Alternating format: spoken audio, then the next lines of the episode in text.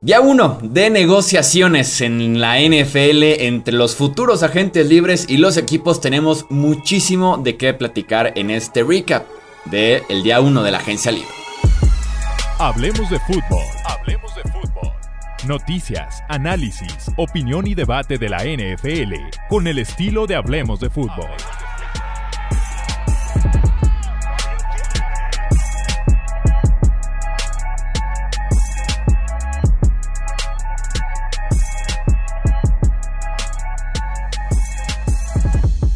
¿Qué tal amigos? ¿Cómo están? Bienvenidos a un episodio más del podcast de Hablemos de Fútbol. Yo soy Jesús Sánchez, un placer estar aquí con ustedes. Como tal, no es el día 1, todavía apenas se abrió la ventana de negociaciones. La agencia libre inicia hasta el 16 de marzo, lo tengo muy presente. Pero por términos de logística y demás, vamos a decir que es el día 1 de la agencia libre porque tenemos un montón de contratos que platicar. También cambios que tuvimos durante el fin de semana. Me acompañan Tony Álvarez y también Alejandro Romo para poder justamente platicar de lo que pasó en estas primeras horas de casi off-season 2022, casi nuevo año en la NFL. Demasiados temas, demasiados contratos, dinero, picks de draft y de todo un poquito. Amigos, bienvenidos. Espero estén listos para unos episodios más largos, informativos y de análisis en el podcast en todo el año. Muchachos, buenas noches. Un verdadero placer estar de vuelta después de, de tener una pequeña ausencia, que, que, nos tomamos un pequeño break de lo que es el podcast, pero pues ahora sí que feliz año nuevo del NFL, que bueno, como dices, hasta el 16 oficialmente, pero pues ya desde ahorita que empezamos con todos los movimientos, con toda la loquera que hay en la NFL, ya se empieza a sentir la nueva temporada. Un placer estar con ustedes, ya los extrañaba y qué manera de regresar, ¿no? al análisis con estos movimientos. Es un pergamino de movimientos, pero ah, cómo ya nos hacen empezar a maquinar, armar depth charts, roster. No, no, no, no, no, y lo que falta, y lo que falta. Esto es básicamente sábado domingo y hicimos el corte a partir de las 4 de la tarde al centro de México. De todos modos, la idea es publicar episodio diario a lo largo de la semana, entonces de que se cubre cada una de las firmas, probablemente se va a cubrir. Eh, arranquemos con la extensión de contrato que firmó Kirk Cousins con los Vikings, una temporada más y 35 millones de dólares, el 100% de este acuerdo es garantizado. Probablemente una de las extensiones más polarizantes, más polémicas que tenemos en este off-season. Aquí es muy sencillo, eres Team Kirk Cousins, vale lo que le están pagando, Minnesota está de alguna forma con un coreback, o es un desperdicio de dinero, no van a llegar a hacer absolutamente nada con Cousins como coreback. Eh, ¿En qué lado están ustedes? Mm, a mí sí me gustaría verlo con este head coach, con Kevin O'Connell. Me gustaría ver, eh, verlo una vez más bajo una mente ofensiva competente, así como la tuvo en Washington con, con Kyle Shanahan y Sean McVay y le fue bastante bien. Por lo tanto, entiendo, hace bastante sentido.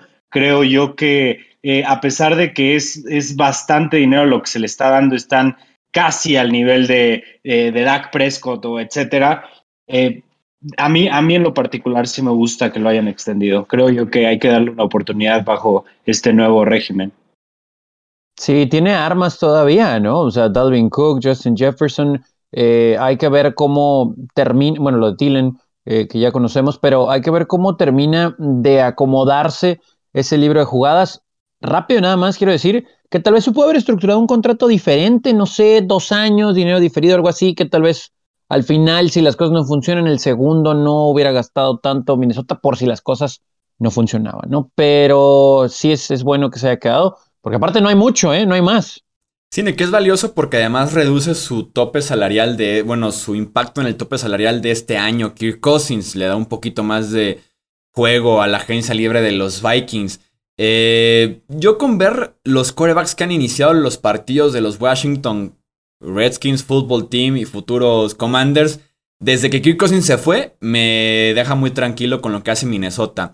Eh, Alex Smith, Josh Johnson, Colt McCoy, un partido Mark Sánchez, Case Keenum, Dwayne Haskins, Kyle Allen, Taylor Heineke, Ryan Fitzpatrick y hasta Garrett Gilbert.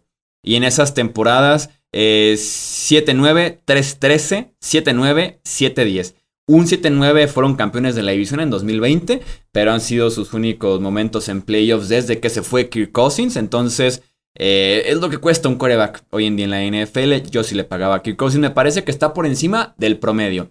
Y si eso te cuesta, pues bueno. Y creo que sí había interés por parte de equipos como Colts, como Steelers, por Cousins. y por algo firman esta extensión de contrato como para sentirse un poquito más tranquilos en ese sentido. Eh, Amari Cooper cambiado a Cleveland. Los Cowboys reciben quinta y sexta ronda. Los Browns reciben a Cooper junto a una selección de sexta ronda y pagan el contrato completo.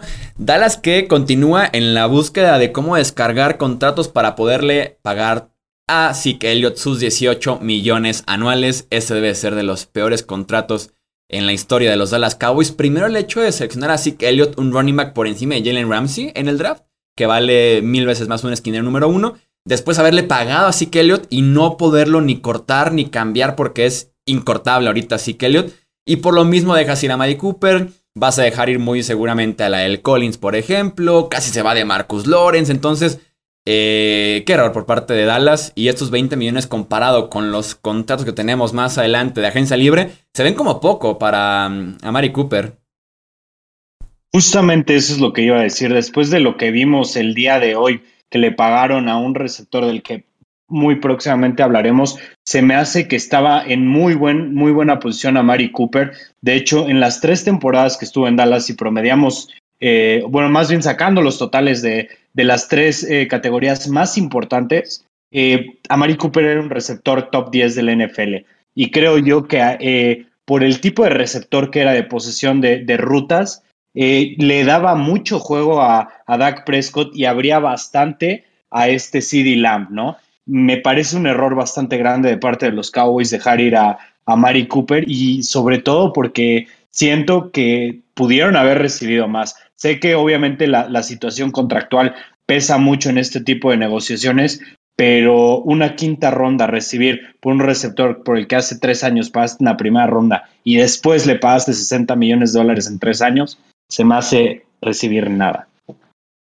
Y viéndolo del otro lado, pues los Browns tenían que hacer algo porque no había funcionado lo de OBJ, Jarvis Landry tampoco ya no estaba a gusto, así que tenías que traer un jugador de impacto. Y me parece que no dan tanto por eh, un receptor que pues produjo, ¿no? La verdad, y sobre todo tuvo un impacto inmediato cuando recién llegó a Dallas.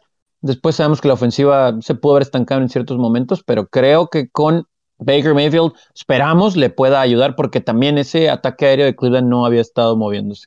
Sí, a ver qué pasa también con la posición de eh, coreback. No funcionó del Beckham. Jarvis Landry por momentos ya no está tampoco en Cleveland. A ver qué tal se adapta Baker con eh, Amari Cooper. Lo que rescataría por Dallas en ese sentido es que le pagan a Michael Gallup una extensión de 5 años y 62.5 millones. Si sacas el promedio de los 12.5 millones anuales para Gallup, más los 10 millones que etiquetaron a Dalton Schultz, de alguna forma te dejan la pregunta, ¿no? ¿Qué prefieres? ¿A Mari Cooper por 20 un solo jugador o Dalton Schultz y Gallup por 22.5.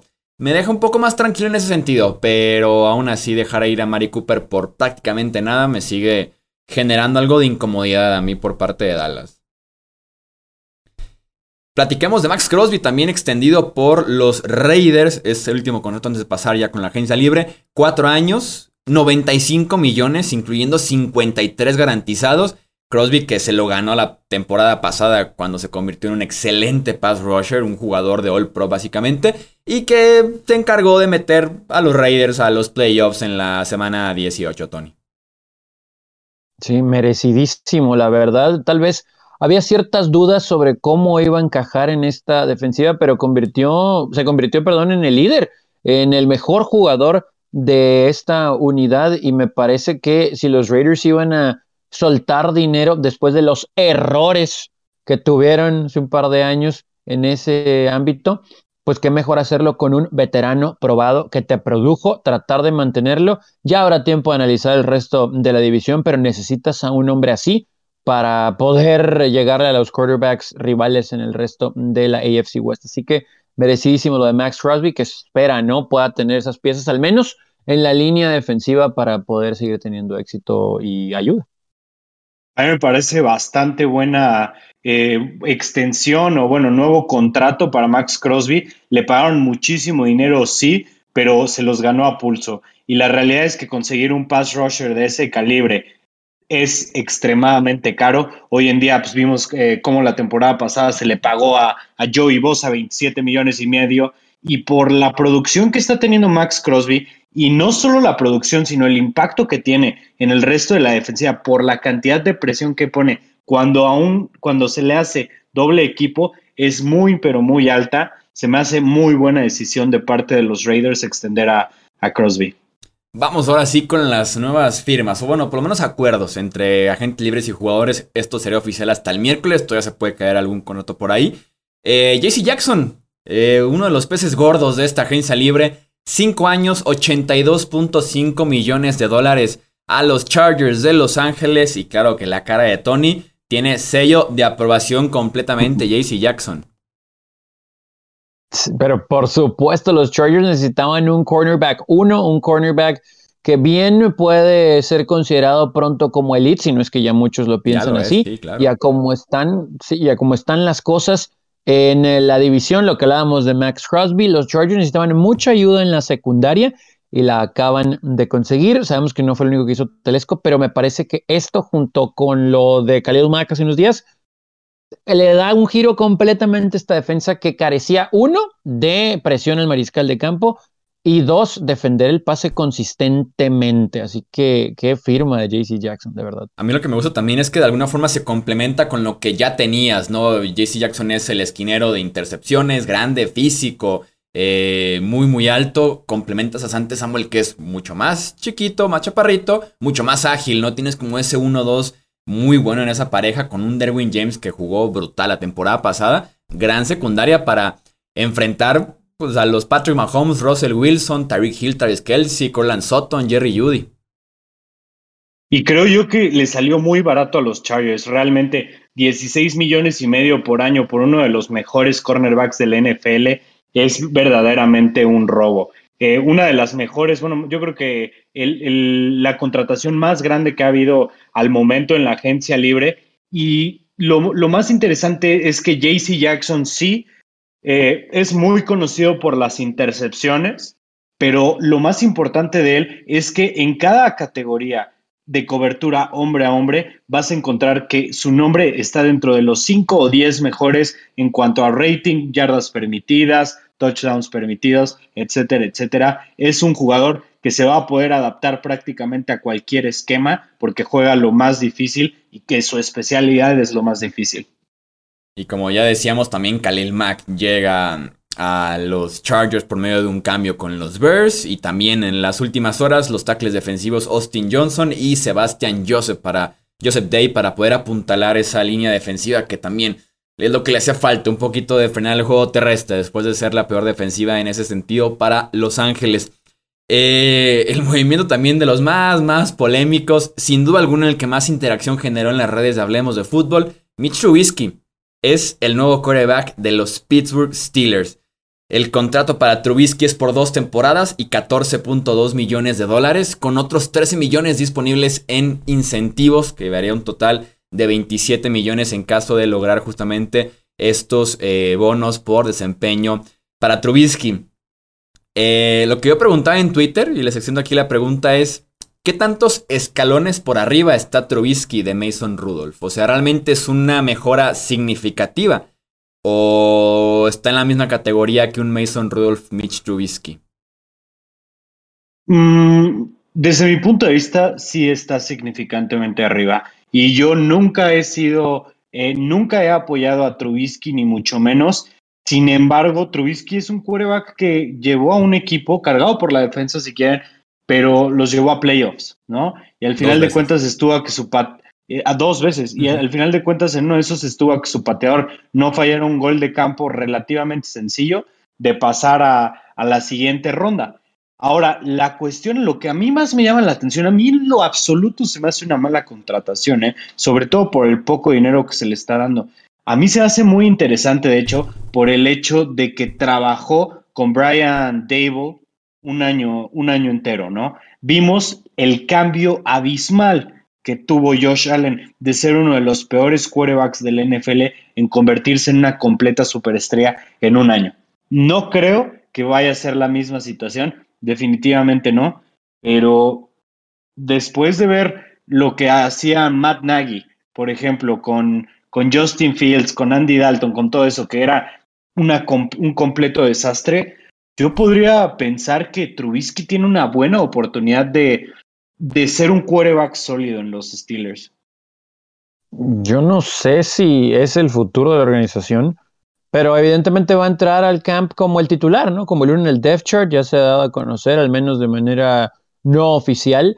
Eh, también podemos decir que si los Steelers pueden elegir a un quarterback en el draft decente, pudiera ser el hombre que lo lleve, ¿no? De la mano, pero si algo le podemos dar tal vez como beneficio a la duda es eso, el que ya ha liderado hasta cierto punto un equipo a playoff en dos ocasiones y que en este caso pues tiene ciertas armas, porque sí tiene ciertas armas a la ofensiva, sobre todo con receptores talentosos. Veremos si su precisión, que ha sido el problema de toda la vida de Trubisky, le puede ayudar acá. Y ese, como dicen, chip, ¿no? Que puede tener una especie de complejo de inferioridad, de que ya no le dieron oportunidad, pues a lo mejor aquí le, le, puede ayudar, ¿no? Esa motivación. Pero yo no creo que los Steelers se vayan a casar con Trubisky. ¿eh? No, y esto ni siquiera evitaría que los Steelers vayan por coreback en el puesto número 20 del draft de la primera ronda. O sea, probablemente lo pueden seguir haciendo sin mayor problema. Eh, coincide mucho con el típico contrato que eres como entre suplente coreback, que está en ese mismo rango de los 7, 10 millones, tipo lo que recibió Fitzpatrick, tipo lo que recibió James, como que está en ese mismo rango. O sea, no es como que están invirtiendo gran cosa y los incentivos siempre van a ir acompañados por si es titular, por si tiene una buena temporada. Lo tienes asegurado ya dos años a un contrato barato y si no es error de 7 millones de dólares, entra el novato que tal vez eh, llega en el draft o está disponible más adelante en el off-season otro coreback en 2023, no sabes. El contrato no es malo, el detalle aquí es que el suelo me parece que sigue siendo muy bajo, como, como era con Mason Rudolph, y el techo sí puede ser un poquito más alto porque el pedigree existe de Trubisky como ex primera ronda, como ex segunda selección global de un draft, pero el llegar a ese potencial es complicado. Porque sí, es defensiva y David Montgomery lo que cargó a Trubisky a los playoffs. La defensiva número uno de Dick Fangio en su momento. Y la segunda vez que viaja a, los playoffs porque empezaron a correr el, el, balón de forma hermosa esos Bears. Entonces, los Steelers no van a llegar a ningún lado con Trubisky, es el punto. ¿Qué tanto mejor iban con un novato? ¿Qué tanto arriesgabas mejor con alguien de mayor potencial como... Es que Jimmy Garoppolo no, es lo mismo. Yo, yo no aseguraría eso, definitivamente. Yo no aseguraría que no van a llegar a, ningún lado. Con o sea, pueden llegar a playoffs, pero no ganan, no, no avanzan de ronda en playoffs. Es que eso es lo que, lo que yo, con lo que yo no, no podría asegurar, ¿sabes? O sea, que si sí que sí sí mejoró bastante con, con Brian Dable, ¿sabes? O sea, también, también hay que darle el beneficio de la duda de que estaba y que solamente jugó bajo Matt Nagy. No dejan de ser 12 meses, o sea, ¿qué tanto pueden pasar en 12 meses sentado en la banca? Sí, y digo, ya tendremos la oportunidad de analizar a fondo, porque pues este episodio es más de agencia libre y firmas, pero estamos diciendo entonces que Trubisky le puede competir a Lamar Jackson y a Joe Burrow y a Baker Mayfield. Mm, Trubisky, no, que es el cuarto mejor coreback de esa división. No, pues sí, probablemente hasta el, quinto, detrás de Taylor Hundley. Sí, después de Taylor Hundley. Pero, pero es el número uno en Steelers y esa es la cuestión. O sea, mil veces preferiría jugar con, con Trubisky que con Mason Rudolph. Mil veces. O sea, sin duda alguna. O sea, mínimo, mínimo. o sea, además yo siento que sí hay un potencial muy alto. O sea, si lo trabajan bien, puede, puede haber, o sea, como lo dijiste, ¿no? Pedigrí de primera ronda, pedigrí de pick top 2, pedigrí de te seleccionaron antes que a Mahomes. Pero hace cuántos años? Cinco. O hace cinco. O sea, todos los que acaban de decir que fue enviado a la banca pues, para que jugara Nick Foles. ¿no? Y, eh, fue enviado a la banca para que jugara Nick Foles. Así de mal estaba Trubisky. Sí, sí, o sea, el pedigrí, todos esos que mencionaron siguen siendo titulares y entraron a playoff todos los años siguientes. Este no. No, obviamente, obviamente no estamos comparando a Trubisky con Deshaun Watson o con Mahomes, ¿verdad? Solamente digo, no hay que descartarlo por completo. A mí se me hace una contratación bastante inteligente de parte de los Steelers. Sí, es, es una inversión inteligente. En ese sentido estoy de acuerdo. Mejor que Big Ben sí es, por ejemplo. Y Big Ben llegó a playoffs. sí, Big, Ben ya estaba arrastrando el orgullo al final. Sí, sí, sí. Trubisky te puede correr dos, tres RPOs, tiene piernas, que con los Chicago Bears corre a veces mejor que lo que pasaba. Sí, esa es otra. Y yo insisto, pues, esto, no cierra la, esto no cierra la puerta a que los Steelers vayan por coreback en el puesto número 20, para nada. Para nada, para nada. Ojalá. Eh, seguimos. Los Rams en su línea ofensiva retienen a Ryan Hall en el centro, 3 años 24 millones, y también al tackle ofensivo Joe Noteboom, que de momento es el suplente, pero en cuanto se retire Andrew Whitmore, que pudiera ser en las próximas horas, Noteboom pasa a ser un tackle izquierdo bastante competente, con 7 experiencia y súper barato en este precio de 3 años 40 eh, millones de dólares. Y de una vez agregamos aquí que los Green Bay Packers extienden a Devondre Campbell, el linebacker, por 5 años 50 millones de dólares. Y también al Edge Preston Smith por 4 años y 52.5 millones, pero cortando al otro Edge, Sadarius Smith. Si no pudieron llegar a un acuerdo, ¿no? Decía Sadarius que quería un poquito de más dinero, que los Packers no se lo iban a dar, entonces pues mejor de mutuo acuerdo. Gracias. Y de lo de Rams rápido, lo que pueden ellos controlar dentro de su, ahora sí que, eh, presupuesto, pues lo han hecho hasta ahorita creo con Palomita, ¿no? Lo, que de verdad sí dicen que pueden mantener para seguir siendo de altísimo nivel en ciertas áreas en las que sabemos que iban a tener que invertirlo. Hasta ahorita, hasta ahorita, pues sí, Palomita, ¿no? Ya sabemos que Joseph Day va y que Odell no sabemos.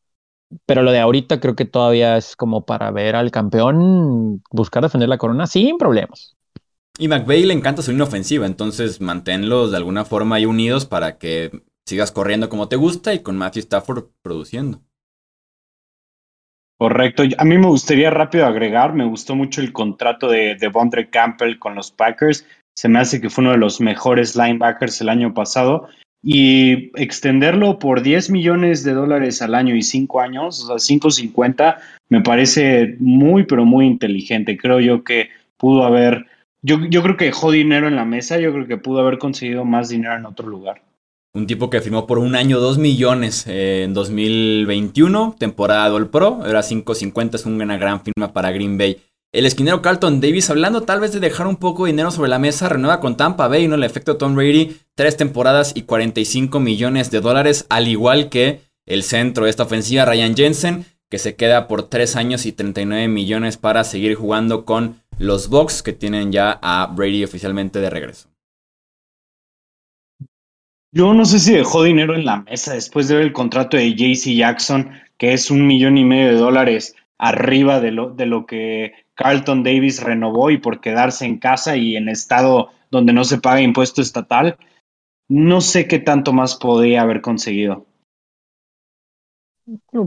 Palomita, ¿no? Igual eh, Buccaneers todavía tiene una lista que revisar de agentes libres para buscar retener, ¿no? Así que, pues bueno, trata de controlar lo que se puede. Tal vez lo que tiene de palomita para Tampa es que diría que los tres agentes libres más grandes que tenían eran Chris Godwin, Ryan Jensen y Carlton Davis. Y los tres se quedaron, ¿no? Ya después veremos si Jason Pierre-Paul, veremos si los corredores, por ahí está Gronk, tal vez como un cuarto lugar. Pero los principales creo que eran esos tres y son los que terminan regresando.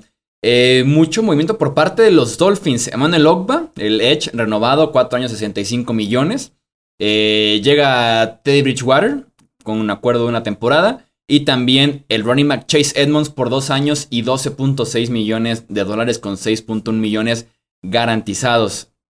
¿Les gusta lo que está haciendo Miami? A mí me intriga lo de Bridgewater. No porque vaya a competir, me queda claro que Tua es el coreback de esa franquicia. Más no sé si sea el mejor coreback en ese roster. Mm, yo creo que Tua está cumplidor al momento. Lo de Bridgewater se me hace mucho sentido eh, por, por, porque Tua se, se, lesiona bastante, entonces mejor tener un quarterback que sí te pueda sacar la chamba en, no sé, se te lesiona cuatro partidos, pues que te pueda ganar dos mínimo y no perder la temporada por eso. Y respecto a lo de Chase Edmonds, sí me gusta. Se me hace que va a ser una buena mancuerna con Miles Gaskin. Eh, me gusta el, estilo de Chase Edmonds y siento que ya, ya estorbaba él en Arizona, que ahorita platicaremos de eso. Sí, Ogba, me parece bien, digo, hay muchos contratos que me parecen cifras muy altas, pero también entiendo que el mercado hace mucho tiempo que es así. Y de lo demás, pues es depth chart, ¿no?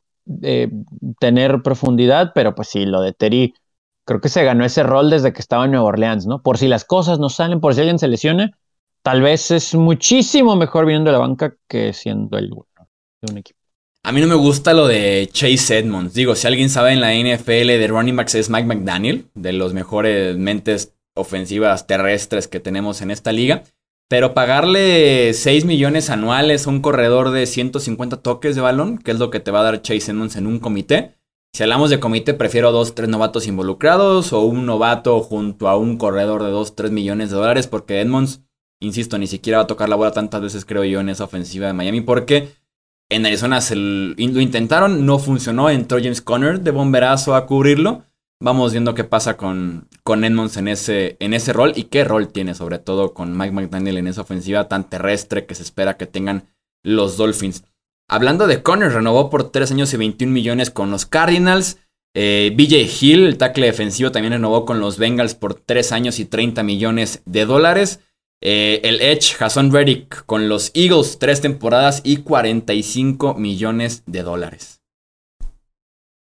La que más me gusta de estas es Conner quedándose y mm. ya teniendo el rol número uno, o de running back número uno, ¿no? Lo vimos bastante, pero bastante efectivo cuando se lesionó Chase Edmonds y nomás regresó Edmonds, bajó su rendimiento, bajó el juego terrestre en general y creo yo que los Cardinals hicieron muy bien en decir, ¿sabes qué? Muchas gracias Edmonds, pero ya nos, nos vamos a comprometer con James Conner, que es un running back muy sólido por tierra y por aire. Me parece excelente, buen precio para un running back ya muy probado. Me gusta mucho el contrato. Nos vamos a ir de 2-2 en los running backs. A mí tampoco me gusta Conner. Conner en un año, 1.7 millones me fascina, que fue lo de 2021, ¿no? Y te consigue 18 touchdowns. Pero ya darle a Conner 13 millones garantizados, yo no lo haría. Pues van a tener que arroparlo bien, ¿no? Porque sí nos dimos cuenta que cuando en Pittsburgh le dieron toda la responsabilidad, pero segura, no cuando entró de bombero, cambió un poquito. Acá ahorita lo explicaba Alex en Arizona. Veremos cómo lo van a ropar para que pueda funcionar, ¿no? Porque una cosa es ser el uno en el depth chart, pero otra cosa es que cargues con todo el juego terrestre, que hoy en día, si no te llamas eh, Derrick Henry, Dalvin Cook, pues no, no pasa, ¿no? En, la NFL. Entonces vamos a ver eso. Nada más rápido, lo de BJ Hill me, encantó porque pues fue un hombre que marcó diferencia en esa línea en Cincinnati, 10 millones por año en promedio. Me parece bastante bien y este equipo de los Bengals pues van a seguir siendo sólidos ahí. Con Conner agregaría que tal vez impresiona su número de touchdowns, el 18 touchdowns es increíble. Apenas tocó la bola 202 veces y tuvo un promedio de 3.7 yardas por acarreo.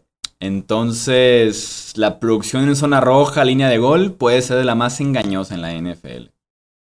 Totalmente, pero también contribuye bastante el juego aéreo. Ahora, otra cosa es la línea ofensiva de los Cardinals bastante malita. Y lo que decías tú, Tony, de, de cómo se llama, de que no le fue muy bien cuando fue running back uno, también la línea ofensiva de los Steelers, qué tal estaba y qué tal ha estado, ¿no? Digo, Najee Harris, que es un, un atleta fenómeno promedió 3.9 yardas por acarreo este año, atrás de una línea, se supone que mejorada de lo que había sido un año antes. Hablemos. Que, no, ¿no? Porque ya como sufrieron los Steelers. Hablemos justamente de linieros ofensivos. Roger Saffold firmó con los Bills con contrato de un año, el guardia. Eh, los Bengals tienen nuevo guardia, Alex Capa, nuevo centro, Ted Carras. Y también los Jets, nuevo guardia con Laken Tomlinson. Eh, lo de Cincinnati, pues se aplaude obviamente, ¿no? Y eso que el trabajo sigue inconcluso. Un nuevo guardia, nuevo centro. Te estaría falta un nuevo guardia del otro lado y tal vez un tackle derecho para Joe Burrow. Pero me gusta que fueron agresivos, tal vez sin conseguir el talento de élite. Eh, pero sí mucho mejor lo que tienen en la posición actualmente. Seguimos. De, acuerdo. Hablemos de los Jaguars. vamos a echar dos horas. estoy, seguro que los Jaguars tienen mucho que decir. Se fueron de compra los Jaguars. Eh, el wide receiver Christian Kirk, el guardia Brandon Scherf, el tackle defensivo Foley Fatukasi y también el linebacker Foy Olokun. El contrato, digo, todos brincan. Es una cantidad de dinero increíble la que dan con cuatro jugadores que ninguno es elite, ninguno es top 5, ninguno ni siquiera es top 10 en su posición. El que brinca es el de Christian Kirk. Su contrato tal vez fue lo más loco que vimos en este día 1 de negociaciones. Eh, cuatro años y 72 millones de dólares, son 18 millones anuales. y tiene todavía otros 12 millones disponibles en incentivos por Kirk. Qué locura. Qué locura. Yo, como lo tuiteé, es el peor contrato que he visto en mi vida. Fácilmente. Christian Kirk, desde mi punto de vista, es un receptor 2, 3 tal vez, 2 máximo. Y darle esa cantidad de dinero, literalmente pagarle casi por lo que cortaron a Mari Cooper, se me hace una cantidad bestial. Desde mi punto de vista, al menos en papel, yo creo que es el peor contrato que he visto en mi vida. Yo no lo entiendo, la verdad. O sea, y lo acabas de decir, Alex, estamos hablando de un receptor que te produce, te ayuda, pero no con la mayor responsabilidad en una ofensiva por aire. Entonces, aquí el, plan de los yo sé que le quieren ayudar, ¿no? A Trevor Lawrence, pero me parece que aquí, pues no solamente vas a traer jugadores, como decía Chuy, que no son top, sino que te vas a quedar con contratos grandes y fuertes, veremos por cuánto tiempo. Y lo de Kirk es el que resalta porque yo, yo, híjole, yo sí me quedo con que Kirk es un 3, ¿no? O sea, es un, puede ser un slot receiver muy, muy bueno, pero cuando tienes a dos receptores por fuera, altos, fuertes, etcétera. Entonces aquí, en esta ofensiva de los Jaguars que tanta ayuda necesita, a pesar de que tiene talento joven aquí y allá, tal vez más en la defensa que en la ofensiva, eh, está la situación de DJ Shark, ¿no? Que, que, la platicábamos nosotros fuera de cámaras. Y, híjole, no sé, e, es un error, es muchísimo dinero para Christian Kirk. Yo no sé cómo le hacen los agentes, ¿eh? Para convencer a los equipos. Es que otra vez es lo mismo Jacksonville saliendo de compras el primer día. Cuando está todo muy caro, tienen en contra, pues el Jacksonville tienen que pagar de más para poder convencer a los equipos, a los, a los agentes libres, perdón. Pero de eso a convertir a Christian Kirk en el noveno wide receiver mejor pagado de la NFL está cañón. Si ves la lista es de Andre Hopkins, Julio Jones, Avante Adams, Keenan Allen, Mike Williams, Amari Cooper, Michael Thomas, Chris Godwin, Tyreek Hill y ahí está Christian Kirk. Inserte meme de sal de ahí, esa no es tu familia, ¿no?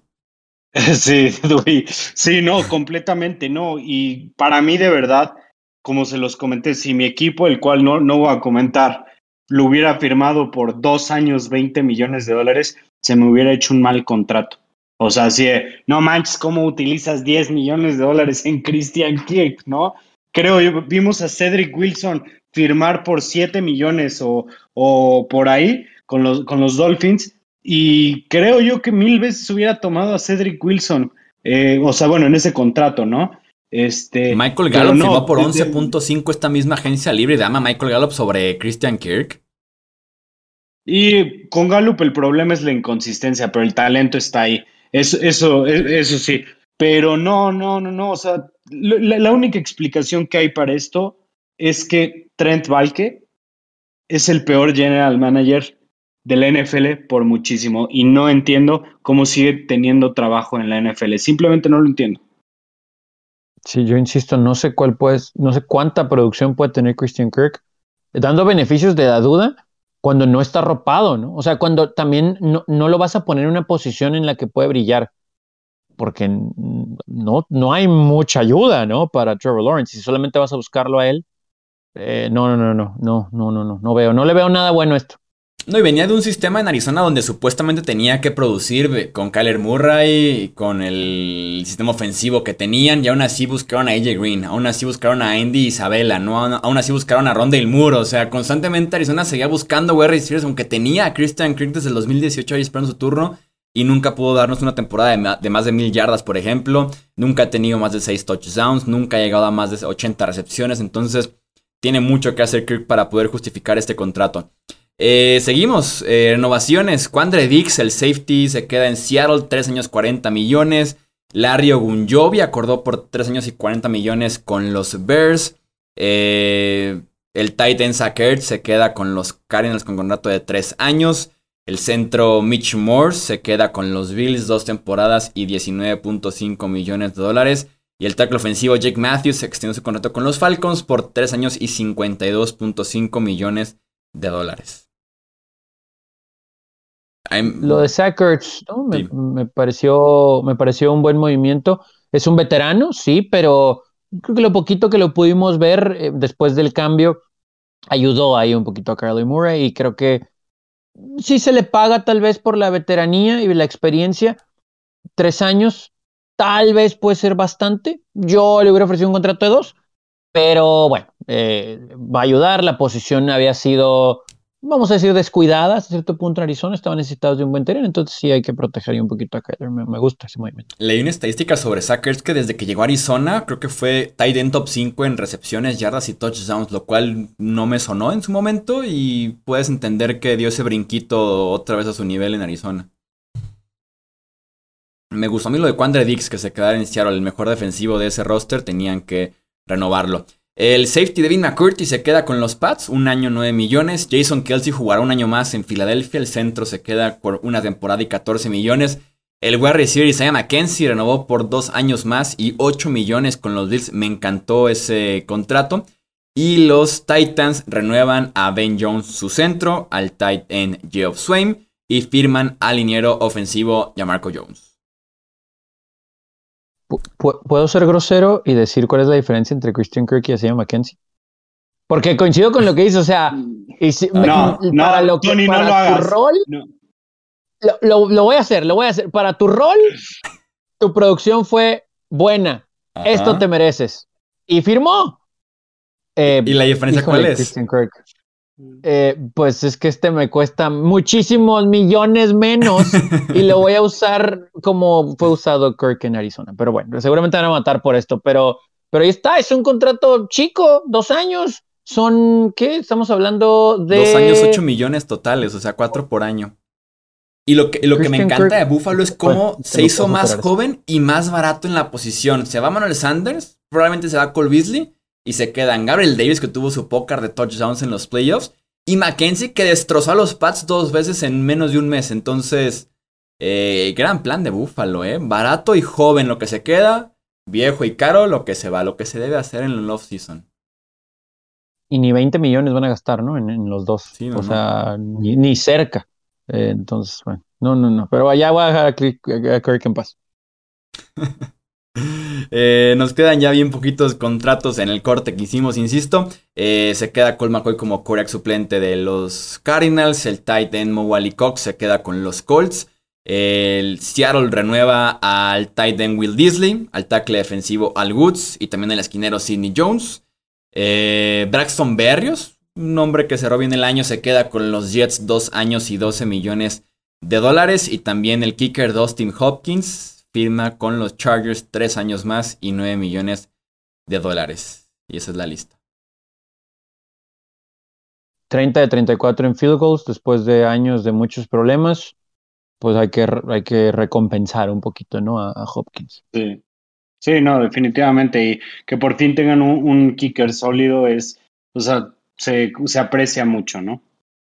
Ok, insisto, esto es el primer día, un corte que hicimos. Vamos a regresar el día de mañana para platicar de más agentes libres, más acuerdos, más renovaciones, cambios y demás. A ver qué pasa con Deshaun Watson. Tal vez tengamos noticias pronto sobre el coreback todavía de Houston, tal vez de Carolina, tal vez de Nueva Orleans en las próximas horas. Eh, Tony y Romo, muchísimas gracias nuevamente por pasarse aquí al podcast. Bienvenidos de regreso después de las merecidas vacaciones que tuvimos, eh, bueno, que tuvieron terminando la temporada 2021 de la NFL. ya sabes que siempre es un placer, Choy. Y nos vemos mañanita, ¿no? Sí, sí, sí. Estamos aquí de, ya los extrañaba, ya los extrañaba.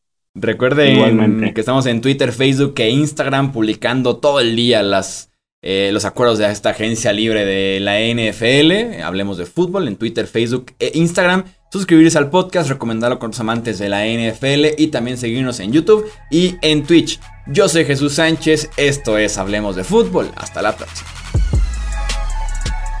Gracias por escuchar el podcast de Hablemos de Fútbol.